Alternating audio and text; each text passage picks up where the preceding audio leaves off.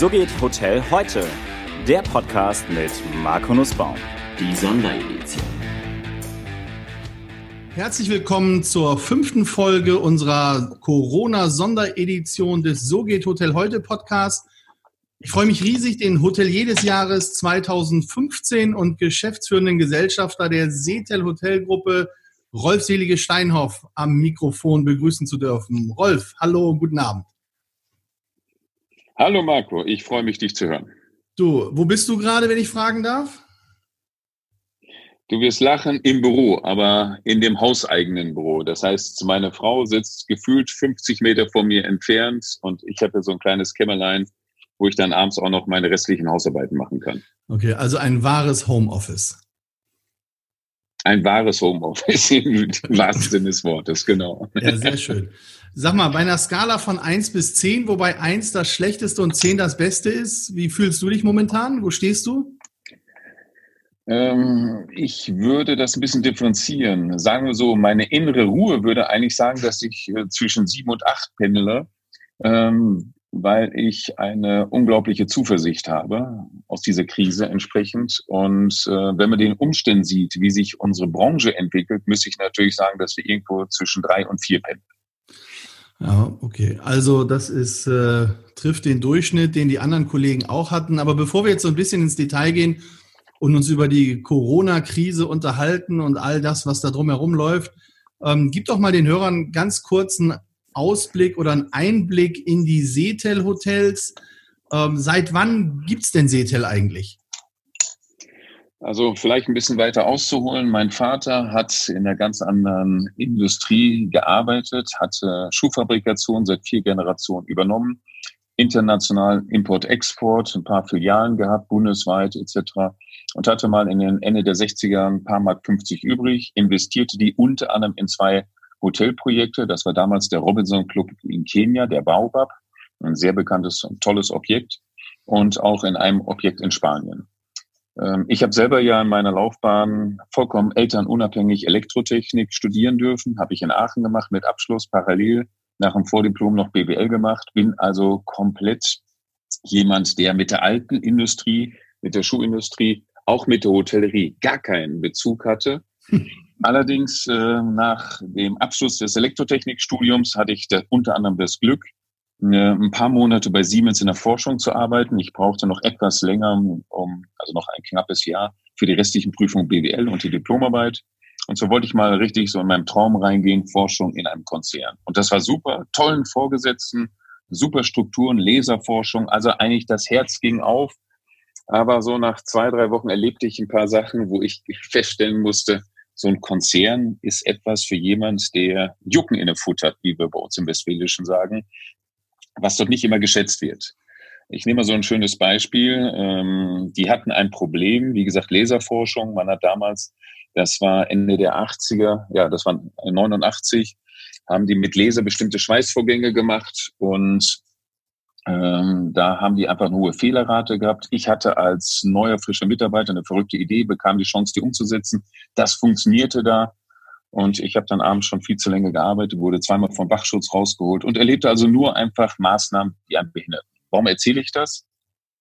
Kurze Zeit, 89 wissen wir, die Wende war, Anfang 90, dann die Vereinigung und 91, während ich dann meine letzten Prüfungen im Zweitstudium machte, hatte mein Vater, der sehr, sehr enge Kontakte mit der TUI damals mit dem Vorstand hatte, die Aufgabe bekommen, äh, Objekte in den neuen Bundesländern, speziell auf Rügen, zu akquirieren in Binz für eine Immobiliengruppe. Und ich war damals erst ein Dippel-Ink in der Tasche, die letzten Prüfungen BWL. Ich war so als, sag mal, interessierter Fahrer dabei. Und so bin ich in die Gruppe reingerutscht. Wir haben also 91 äh, mit äh, damaligen Immobilienkollegen zwei Objekte in Binz auf Rügen, das Strandhotel Rugert und das Strandhotel Arcona übernommen und haben so eingeschlagen, dass die Treuhand, dass diverse Gemeinden uns Objekte erst auf der Insel Rügen angeboten hatten, wir hatten aber eine Konkurrenzausschlussklausel, das heißt, wir durften nicht nur auf Rügen etwas machen, nur mit unseren Gesellschaftern damals. Und so nach einem Dreivierteljahr hat dann die Treuhand gesagt, wenn ihr auf Rügen nur alles mit den anderen Kollegen machen könnt, Warum geht ihr nicht zur Nachbarinsel Usedom? Da könnt ihr das für euch selber machen. Und so haben wir 92, im Mai 92 dann die Setel Hotels gegründet, also ursprünglich Setel. Setel steht für Seehotels, weil die meisten Häuser direkt in der ersten Reihe, direkt an der Strandpromenade, schwerpunktmäßig ah. in den ah. Kaiserbädern sich befinden.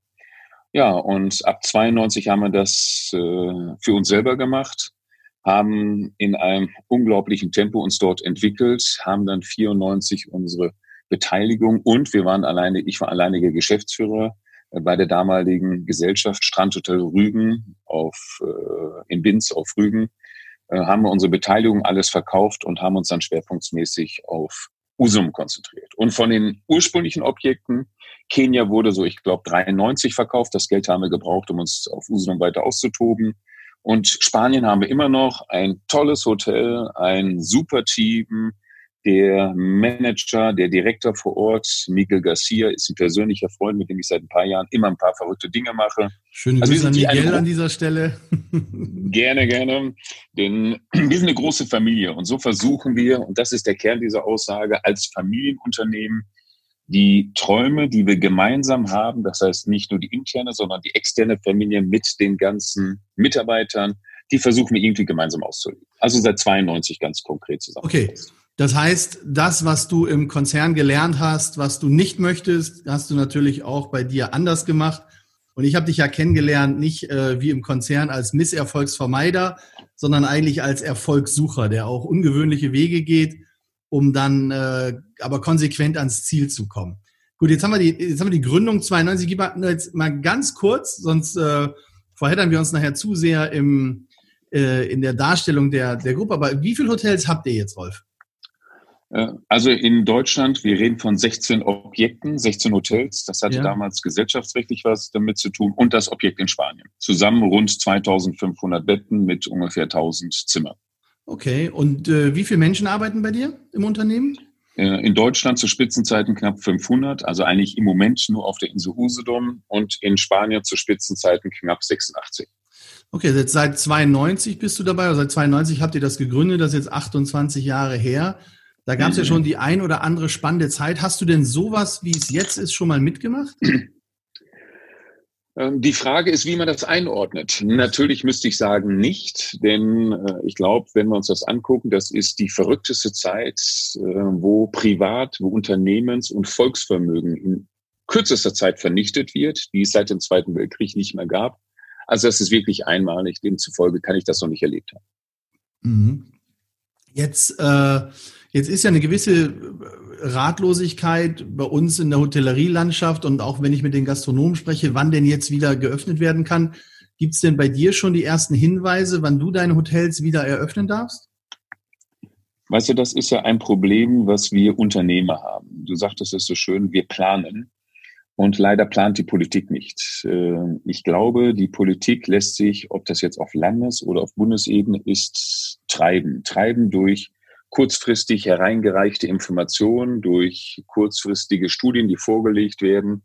Und das macht die ganz, das ganze Szenario unkalkulierbar. Und das ist für uns ein Problem, für die Mitarbeiter und für die Gäste ein Problem. Ich könnte zum Stand heute, obwohl gestern da diesbezüglich eine ganz, ganz wesentliche Sitzung war, nicht sagen, klappt eine Soft Opening, so will ich sie bezeichnen, in der zweiten Hälfte Ende Mai oder erst Ende Juni oder im Juli. Gefühle habe ich, aber ich kann es nicht ansatzweise verbindlich sagen. Mhm. Nun ist ja, seit wann ist denn bei dir geschlossen? Seit wann machst du denn keinen Umsatz mehr?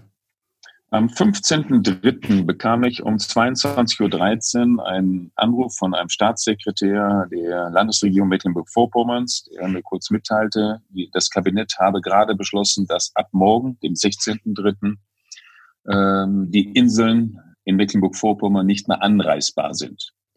Okay. So, ich hatte also nur noch die Gäste in meinen Häusern an dem Wochenende. Der 15. war ein Sonntag. Äh, zu dem Zeitpunkt habe ich in den meisten Häusern zwischen 75 und 88 Prozent Auslastung gehabt. Mitte März. Man muss wirklich gestehen, die, das erste Quartal lief gigantisch. Ja, und ich habe dann die Gäste noch das abwohnen lassen bis Donnerstag, bis wir am 19.3. schließen mussten schließen mussten, mussten wir faktisch ja nicht. Wir hatten die Möglichkeit, Geschäftstreibende äh, und Geschäftsreisende unterzubringen, aber de facto durch die Untersagung, dass äh, wir keine touristischen Gäste mehr aufnehmen konnten, war die Geschäftsgrundlage bei uns komplett gestorben.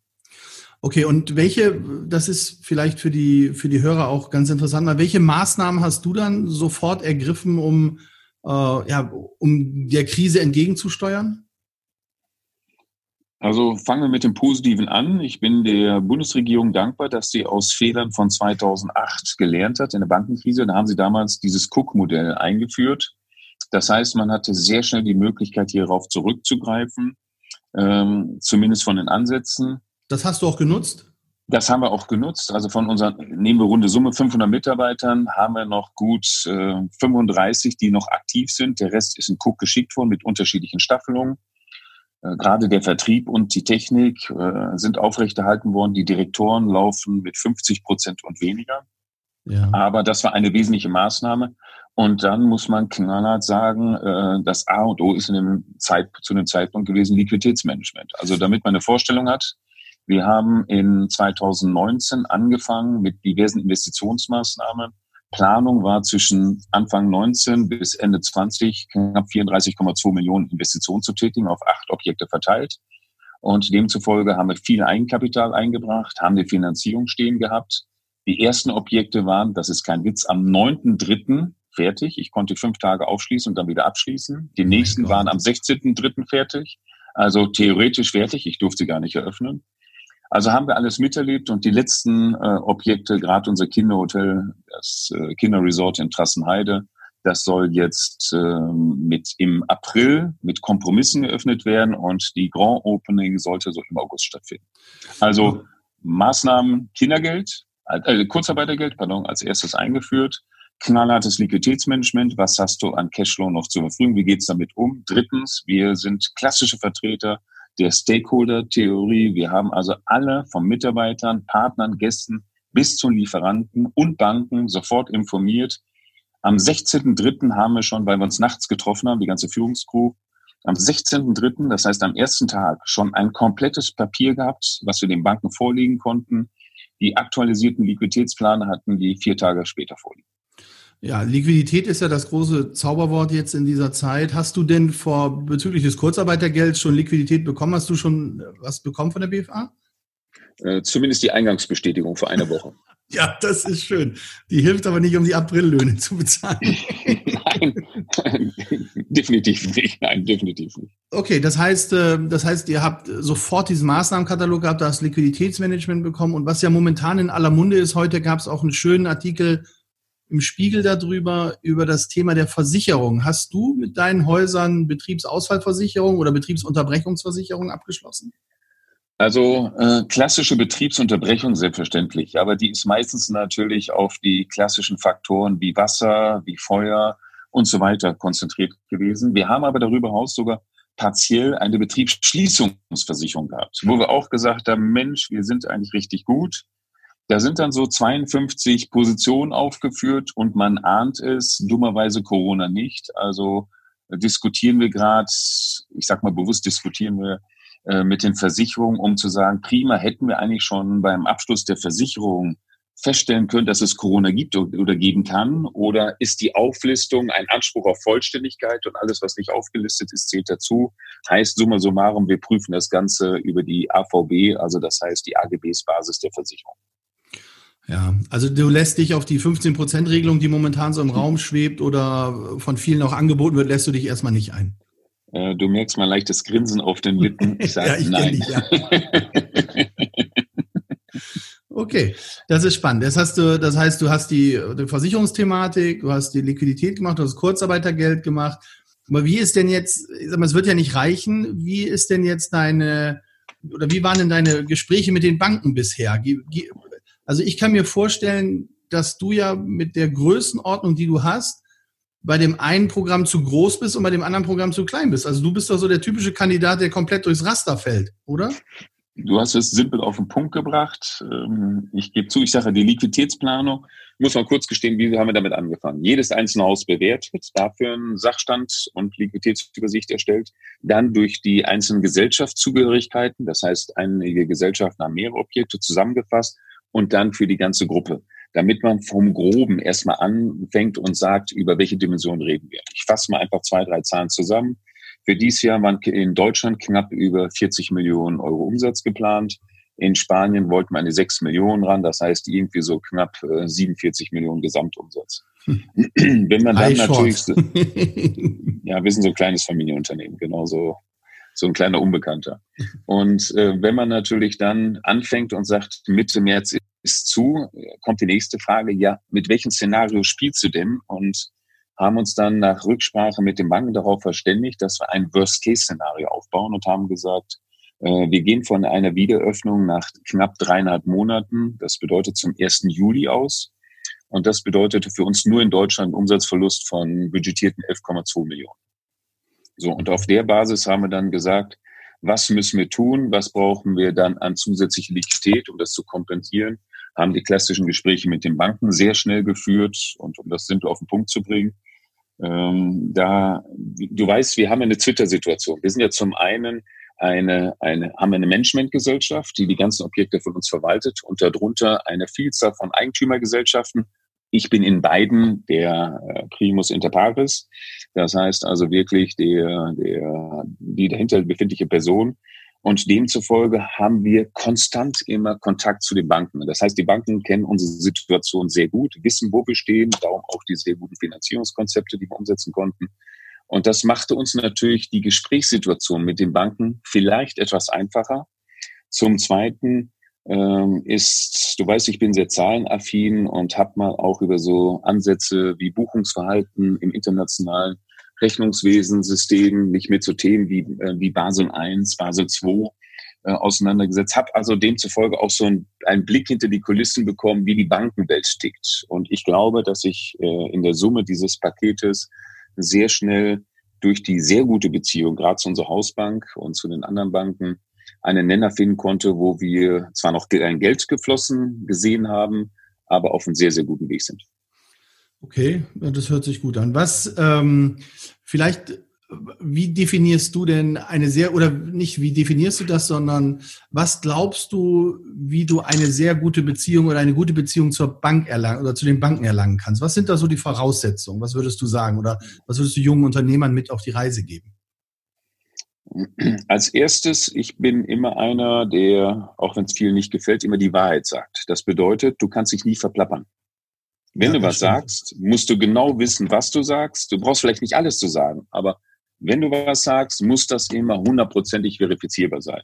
Das erweckt viel Vertrauen. Zweitens, wir haben eine hohe Transparenz gegenüber den Banken. Auch da, vielleicht kenne ich nicht jedes i-Tüpfelchen und nicht jede Reserve, die wir noch rechts und links haben aber eine sehr hohe Transparenz. Das heißt, wenn ich bei dem, selbst bei dem Regionalleiter für Mecklenburg-Vorpommern anrufe, der kann mir vielleicht nicht gerade meinen Umsatz vom letzten Jahr blind sofort runterwählen, aber der kann sofort sagen, wie wir vom Rating stehen, wie der äh, Vorstand uns einschätzt. Und demzufolge ist die grundsätzliche Entscheidung, ob wir für die Bank relevant sind oder nicht, die steht gar nicht mehr zur Disposition, weil sonst würden die uns nicht jahrelang begleiten durch diese Zweistufigkeit, A, als Managementgesellschaft, B, durch die verschiedenen Eigentümergesellschaften, habe ich fast jedes Jahr immer das Bestreben, Geld auszugeben, eben in Investitionen. Also ich bin jedes Jahr immer dort mit Unterlagen und sage, ich habe eine verrückte Idee, die will ich mit euch umsetzen, macht ihr mit, macht ihr nicht mit.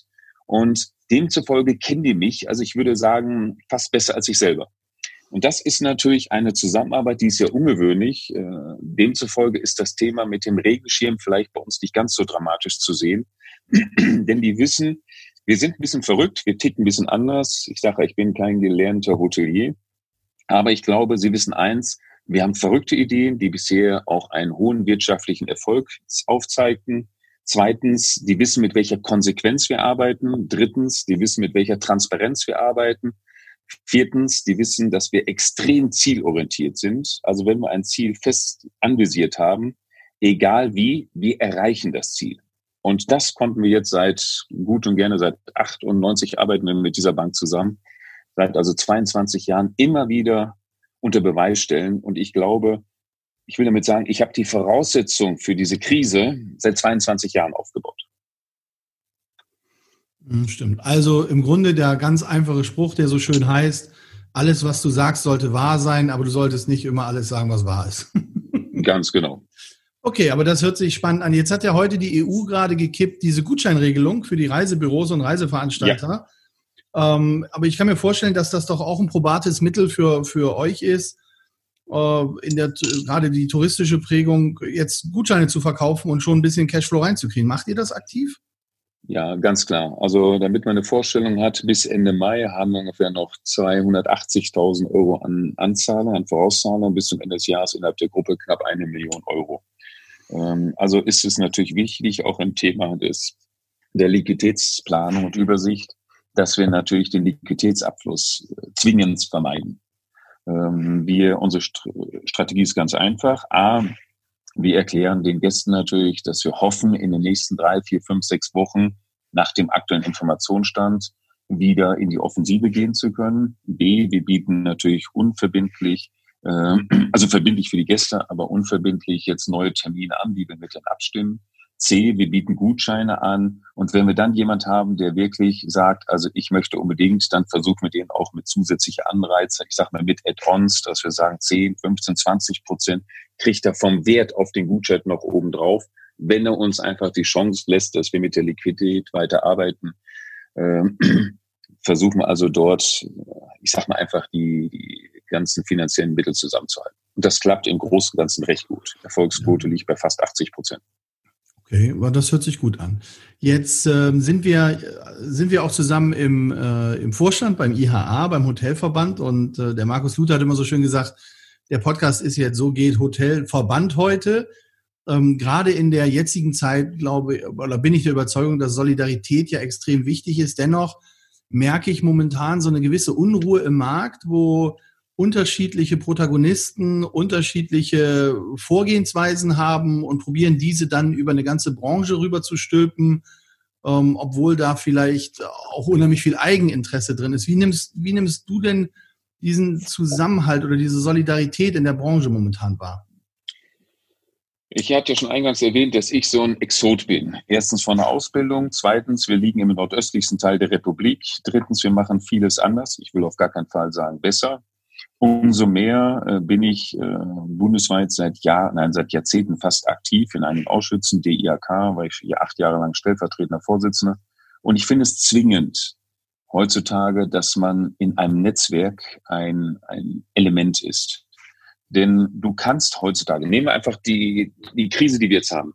Du hast doch gar nicht dein Portfolio an Anwälten, an Beratern parat, um jetzt perfekt ausgerüstet zu sein, gegen die Corona-Krise, gegen Versicherungsansprüche, um vielleicht auch das Thema Staatsverschuldung zu prüfen. Oder gehen wir zurück, einen sagenhaften Job, den die IAA eben mit der Diroga gemacht hat, als wir zum Beispiel die Bestpreisklausel gegen HS gekippt haben. So, du brauchst dieses Netzwerk, du brauchst die Profis, jeder an jeder Stelle richtig positioniert, um dann gemeinsam erfolgreich durchschlagen zu müssen. Demzufolge, ich bin ein Verfechter von diesen Netzwerken, von diesen öffentlich bekannten Netzwerken. Und darum muss ich gestehen, als Otto Lindner mich vor einigen Jahren ansprach, äh, er würde sich als Vorsitzender zur Verfügung stellen und braucht da auch jemand, der ein bisschen anders tickt. So bist du ja auch mit reingekommen, muss ich ja gestehen. Du bist ja auch ein, ein Exot der Branche, super erfolgreicher Exot. So betrachte ich dich, weil ich dich auch so gut kenne. Und darum war es für mich auch zum einen eine Ehre, gebe ich ehrlich zu. Zum zweiten muss ich auch gestehen, wir haben exzellente Kollegen dort im Vorstand. Wir haben tolle Leute auch im Beirat. Und das ist etwas, was mich auch befruchtet, wo ich wirklich sage, ich bringe nicht nur mein Wissen, meine Logik, meine Analytik mit ein, äh, sondern zweitens, ich bringe auch was mit nach Hause ich zehre im positiven Sinne davon. Ja, ich finde es, da, da bin ich ja komplett bei dir. Und ich muss sagen, das, das hatte ich an anderer Stelle auch äh, bei dem Podcast mit dem Markus Lute nochmal gesagt. Ich bin sehr, sehr dankbar für den Austausch, den wir dort auf den einzelnen Ebenen haben. Der hat mir persönlich unternehmerisch auch immer sehr, sehr weitergeholfen.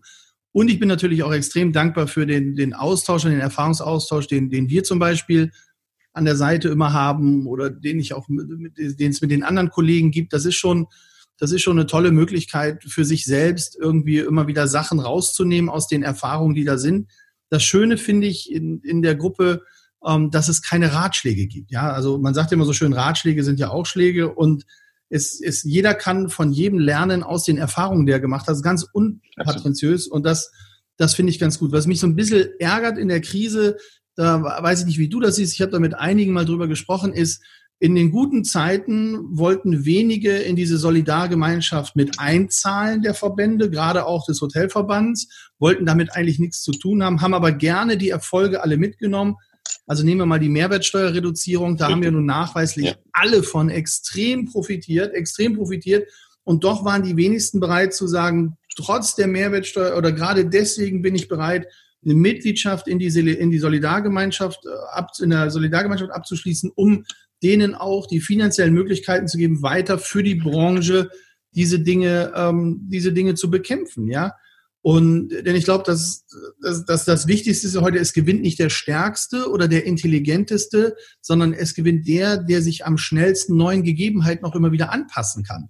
So, und gerade die, die sich vorher überhaupt nicht eingebracht haben, die überhaupt nicht verstehen, wie das politische Spiel im Hintergrund wird, was für ein Wahnsinnsjob die, die Ingrid Hartges und der Markus Luth im Zusammenspiel auch mit den einzelnen DEHOGA-Vorsitzenden da machen, die auf ihrer Landesebene dann äh, die beiden auf der Bundesebene, Markus noch im Europading, die fangen an, irgendwie äh, eine Arbeit zu kritisieren, die sie A nie kennengelernt haben, wo sie die Hintergründe nicht kennen und vor allen Dingen dann auch, wo sie überhaupt nicht dran teilgenommen haben, weil wir sind ja, jeder kann ja mitmachen und jeder kann sich ja auch einbringen. Und ich finde es immer so schade, wenn man nur auf der Meckerbank ist, ja, dann sollte man doch vielleicht mal auf die Trainerbank wechseln und sehen, hey, ich gestalte das alles mit. Also das ist, äh, ich hoffe, dass die Krise uns das irgendwie gibt, dass, dass viele Leute sagen, hey, das, das ist sinnvoll, das macht, ist notwendig für die Branche, dass wir sowas haben und wir brauchen einfach eine einheitliche Richtung. Ich kann das blind unterstreichen.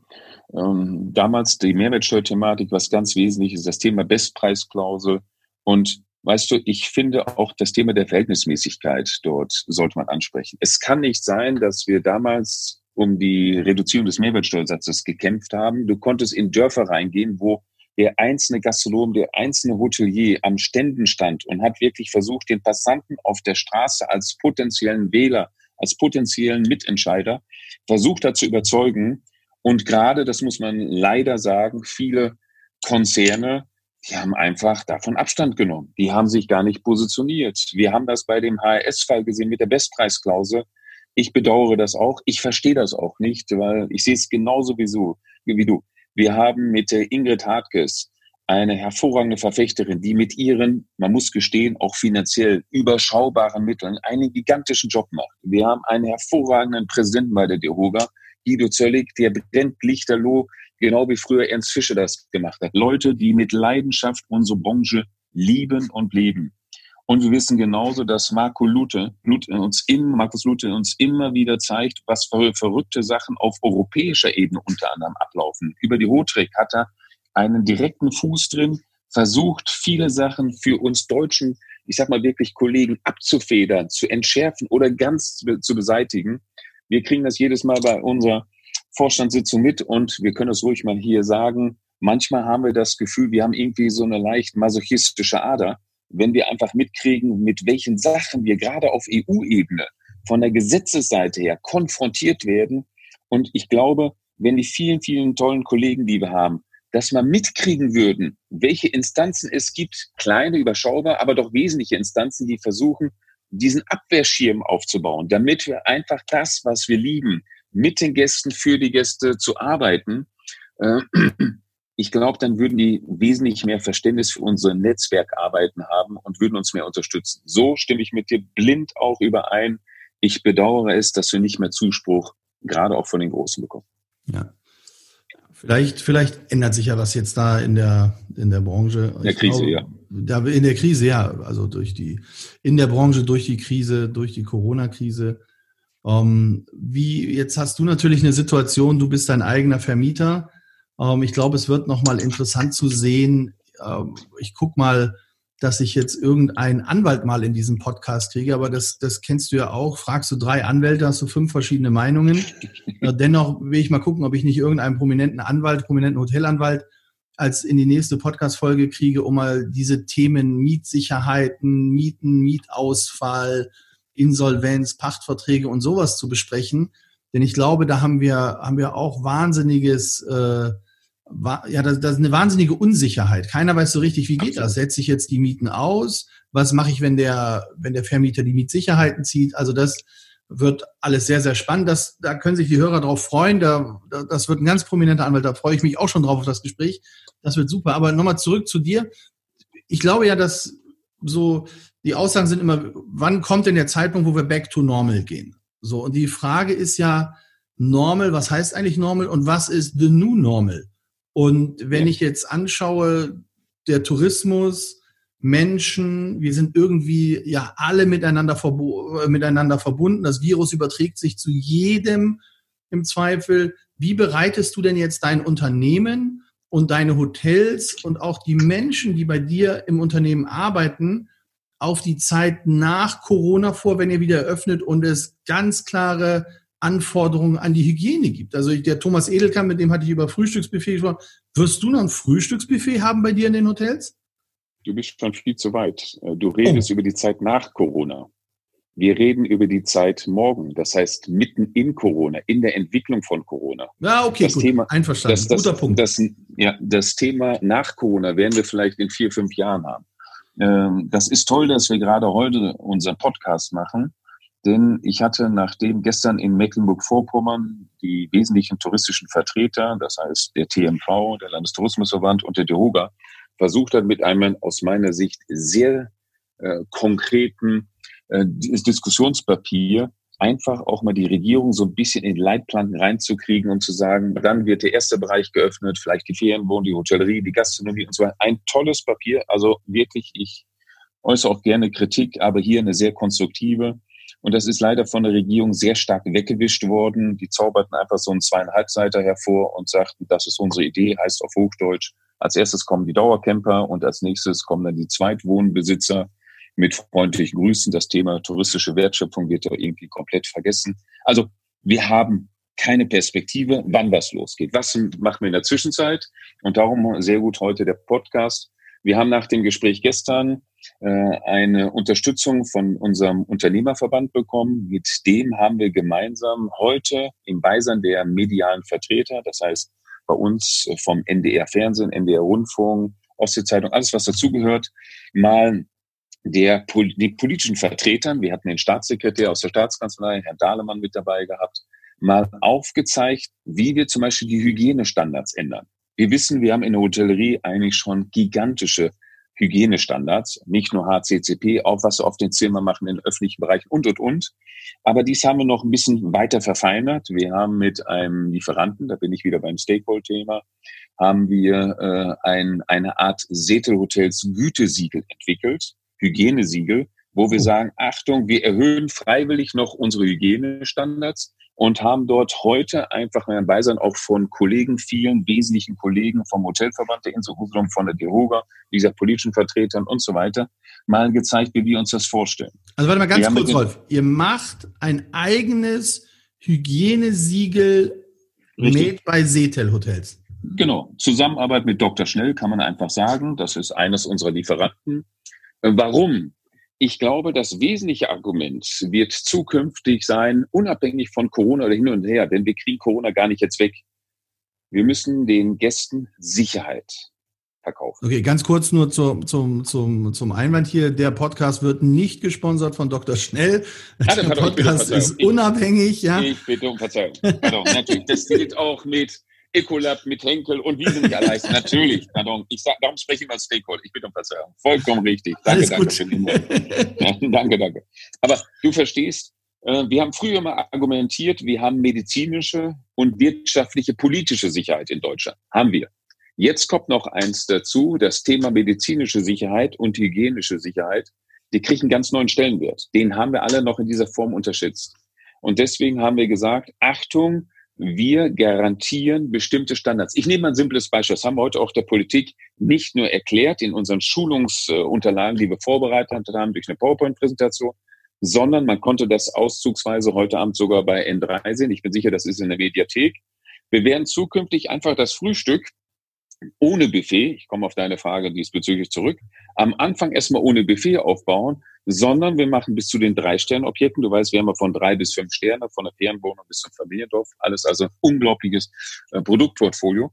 Also bis drei Sterne bieten wir, richten wir das Frühstück schon größtenteils an mit Käse, mit Aufschnitt, Marmeladen, je nachdem, machen unterschiedliche äh, Konzepte zwischen traditionellem Frühstück, zwischen Continental Frühstück bis zu einem, was wir ein bisschen sportlich oder sehr luxuriös gestalten wollen.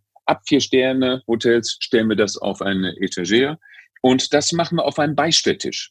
Das bedeutet, die Mitarbeiter, ja, sie laufen mit Handschuhen, ja, sie laufen mit einem Mundschutz rum, begrüßen die Gäste und stellen alle Sachen in einem Abstand von fast gefühlten zwei Metern vom, vom Gast weg, eben auf einem Beistelltisch, wo der Gast darauf zugreifen kann, aber wir damit es ermöglichen, dass der Gast ohne einen Mundschutz normal essen kann.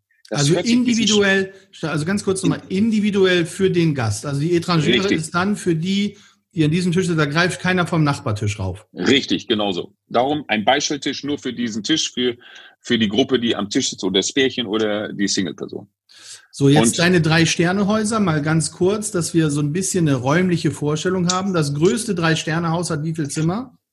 Das größte Drei-Sterne-Haus ist bisher der Pommerschnow, 95 Zimmer und wird damit, also wir haben eine sehr stark ausgeprägte Gastronomie. Das heißt, wir kommen auf 280, 28 Sitzplätzen bisher. Die werden wir deutlich ausdüngen, dass wir die vorübergehend ungefähr so auf knapp 140 bis 150 reduzieren werden. Dadurch haben wir die Möglichkeit, die Abstände, so wie sie, wie wir uns sie vorstellen, wie sie auch zum Teil vorgegeben worden sind, mindestens 1,50 Meter, besser zwei Meter zu distanzieren und nutzen die frei gewordenen Tische eben als Beistelltische. Okay, gut, einverstanden. Dann hast du einen Doppelbelegungsfaktor von zwei in der Hauptsaison. Das heißt, bei 95 Zimmern hast du 190 Personen im Haus, in deinem Drei-Sterne-Haus. Ja. Von denen frühstücken wie viel? 100 Prozent? 80 Prozent? 100 Prozent. Wir verkaufen 100%. Minimum ähm, äh, Übernachtung, Frühstück. Okay. Das, dann haben wir 190 Gäste beim Frühstück, die individuell das Frühstück zusammenstellen. Wirst du jetzt deinen Personalstamm aufstocken oder wie willst du das bewältigen? Wir wollen die Arbeitsabläufe diesbezüglich auch optimieren in Abhängigkeit, wann die Gäste kommen. Das heißt, wir präferieren Reservierungsgebote. Das heißt, wir fragen die Gäste, möchten sie in der Zeit von sieben bis acht, von acht bis neun, von neun bis zehn kommen? Zweitens, wir haben einfach die Frühstückszeiten auch gestreckt. Wir wollen jetzt gerade in der Anfangszeit von sieben bis zwölf Uhr in jedem Haus das Frühstück anbieten. Durch die fünf Stunden Zeit brauchen wir nicht zwingende äh, Zeitenvorgaben zu machen, dass wir sagen, Sie müssen in der ersten Gruppe sein, von sieben bis acht, sondern sind einfach über die fünf Stunden so vielfältig. Jetzt sage ich mal mathematisch überspitzt, runde Summe. Wir haben 200 Gäste morgens drin, würde bedeuten, wenn du eine Gleichverteilung hättest, hättest du 40 Leute pro Stunde. Das passt perfekt. Bei einer Fläche, bei einer Fläche, wo wie viel, wo wie viele Gäste reinpassen? Also ich sage 228 normalerweise. Wir haben dort rund knapp 380 Quadratmeter zur Verfügung. Okay.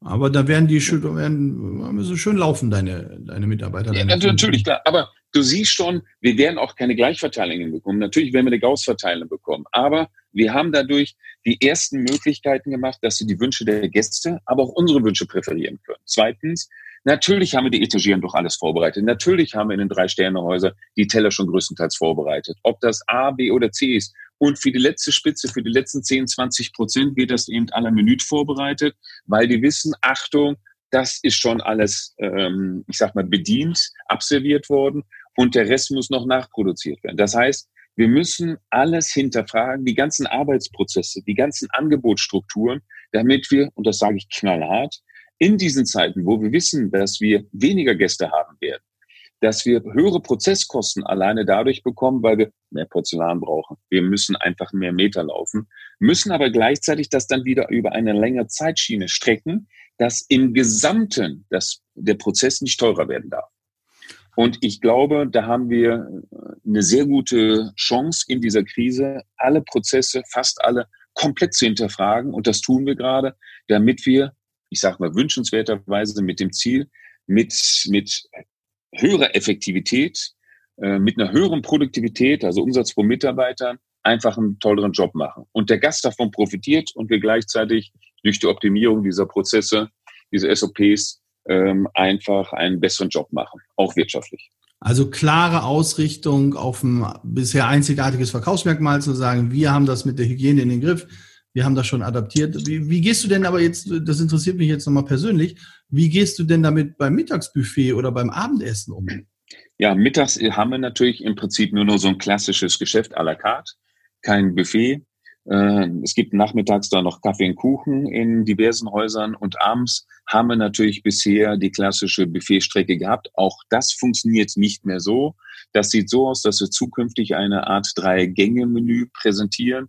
Das heißt, Vorspeise wird serviert, Nachspeise wird serviert und das Hauptgericht holt man sich dann am Buffet ab, indem dann Personal das, ich sage die Fisch- oder die Fleisch, Fleischspezialität äh, gerade frisch vorbereitet, den Gast auf den Teller tut und er geht weiter. Der Mitarbeiter steht in entsprechendem Mundschutz. Teilweise bei einigen Häusern denkt man dran, dass wir dort auch eine entsprechende äh, Glasscheibe, Plexiglas etc. als Trennung herbeiführen. Kommen wir gleich nochmal drauf. So dass wir wenigstens noch den hochwertigen Charakter präsentieren, dass wir sagen, guck mal, wir liefern wirklich fast ähm, wie wie wir das in der gehobenen Gastronomie machen. Nur mit dem Unterschied, dass man sagt, bitte, Sie entscheiden vorher, möchten Sie einfach Menü eins, zwei oder drei, Fisch, Fleisch oder vegetarisch. Und dann werden die Gänge entsprechend präsentiert, während man die Hauptspeise sich dann selber als Gast abholen kann. Und man hat dann genau eine Station, wo wir die Wege auch so optimieren, dass wir die Kreuzung auf ein Minimum reduzieren wollen, etc. Boah, das ist Wahnsinn. Also da merkt man äh, deinen dein intellektuellen Hintergrund. Ja, das ist, ist schon spannend zu sehen. Äh, letzte Frage, wie gehst du denn in den, im Wellnessbereich dann damit um? In der Sauna oder bei der Massage oder sowas? Ein komplexes Thema hatten wir heute auch mit auf dem Schirm. Ähm, wir versuchen am Anfang erstmal eine noch nicht abschließend definierte Größe, das heißt also eine Anzahl von Gästen parallel in den Bereich, in den Wellnessbereich reinzulassen, so über die Gesamtfläche gesehen. Äh, wir nutzen, gebe ich zu, die Zusammenarbeit mit einem guten Freund von mir, der äh, in der, ich sag mal, Taskforce der Uni Greifswald tätig ist, der uns auch berät, der uns Tipps gibt und sagt auch beispielsweise, ist das Chlorwasser in der Lage, überhaupt Keime, die auch den Corona-Virus enthalten, absterben zu lassen. Und durch diese Informationen, die wir bekommen haben, durch erste Studien, kann man bestätigen, ja, das müsste gehen. Mit ihm erarbeiten wir dann die Konzepte, um zu sagen, wie viele Gäste meinen wir, können wir parallel in den Wellnessbereich reinlassen. Wir beginnen aber anfangs, das ist unsere Vorstellung, nur mit dem Schwimmbad und lassen bewusst die Saunen und so weiter und die Nacktbereiche außen vor, weil ich glaube, da fehlt uns allen noch Erfahrung. Ja. Aber vielleicht, wenn ich das auch noch sagen darf, wir müssen alle davon ausgehen. Es ist nur eine Frage von Tagen, danach von Stunden. Dann wird in jedem Hotel das Szenario durchgespielt werden müssen, dass wir einen Fall haben. Und auch da haben wir uns vorbereitet, auch wiederum, wie gesagt, mit diesem Mediziner. Ähm, wir haben in Absprache mit ihm und in Vorbereitung mit der Gemeinde, mit den örtlichen Ärzten hier dann Maßnahmen in die Wege geleitet, die werden in Kürze umgesetzt, dass wir einen Schnelltest auch unmittelbar hier vor Ort durchführen können.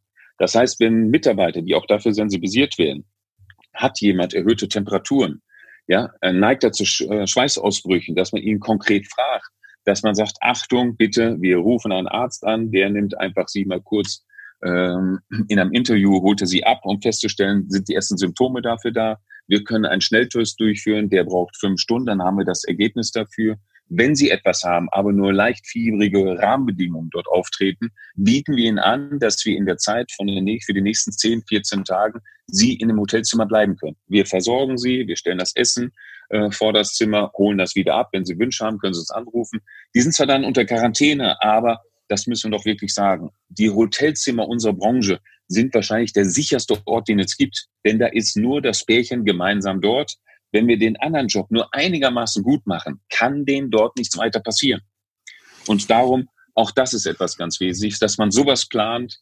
Wenn die Fälle schlimmer werden, werden die zur Klinik gebracht, die leiten nächsten Schritte ein. Und darum haben wir versucht, sehr, sehr viele Szenarien durchzuspielen. Also darum sage ich auch, wir, das, das Schlimmste steht uns doch noch bevor. Das ist doch alles nur der Anfang. Das wird wesentlich härter. Wenn wir einfach mal hören, in einem Nachbarhotel, der seine Rahmenbedingungen, seine Hygienestandards nicht im Griff bekommen hat, muss das Hotel geschlossen werden, weil auf einmal mal zehn Fälle dort aufgetreten sind. Dann ist die Kiste zu. Und darum machen wir uns lieber vorher den Kopf, um zu sagen, Achtung, welche Szenarien spielen wir durch? Stufe 1, Phase 2, Phase 3, Phase 4, wie gehen wir mit um? Wie intensiv ist die Zusammenarbeit mit den Kliniken, um von dort ein Feedback zu bekommen? Denn wenn wir wirklich 60 Prozent der Bevölkerung, 48 Millionen, sage ich mal runde Summe, in den nächsten Jahren durchinfizieren wollen, dann wird das kommen. Und das funktioniert nicht mit einer Reproduktionsrate von eins, denn mit der würden wir wahrscheinlich über 30 Jahre brauchen, damit wir alle durchinfiziert haben, zumindest die 60 Prozent. Also wissen wir, ja, die Reproduktionsrate wird irgendwo bei 1,3 oder sowas sein, denn 1,7, dann werden die ganzen Krankenhäuser, gerade in Mecklenburg-Vorpommern, überfordert. Das Szenario wäre schon im September, würde im September auftreten. Und da merkt man, das will ich damit auch zeigen. Wir sind tagtäglich mit dem Thema so befasst, dass wir klar die Liquiditätsplanung, die Gespräche mit den Banken, die Gespräche mit den Ministerien führen, aber parallel versuchen, alle möglichen Szenarien, die uns einfallen, in Zusammenarbeit mit Partnern vor Ort, wie der Stakeholders, um festzustellen, wie können wir die Zukunft gemeinsam gestalten. Und das geht nur gemeinsam. Und da sind wir wieder bei dem Netzwerk, da tauschen wir uns aus, um zu sagen, prima, das funktioniert. Deswegen freue ich mich auch riesig, dass ich die Chance habe, heute so ein paar verrückte Ideen von uns hier Podcast präsentieren zu können.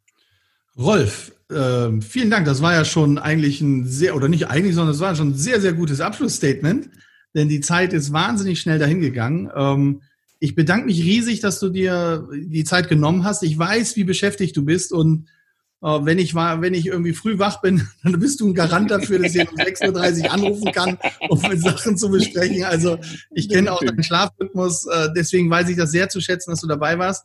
Und äh, ich glaube, das waren großartige Insights. Und ich wünsche dir jetzt für die nächsten Tage, für die Zukunft alles, alles Gute, toi, toi, toi für dich und deine Teams. Und äh, ja, wir hören uns. Vielen, vielen Dank, dass du da warst. Marco, es ist immer eine Ehre, mit dir zusammenarbeiten zu dürfen. Vielen, vielen Dank.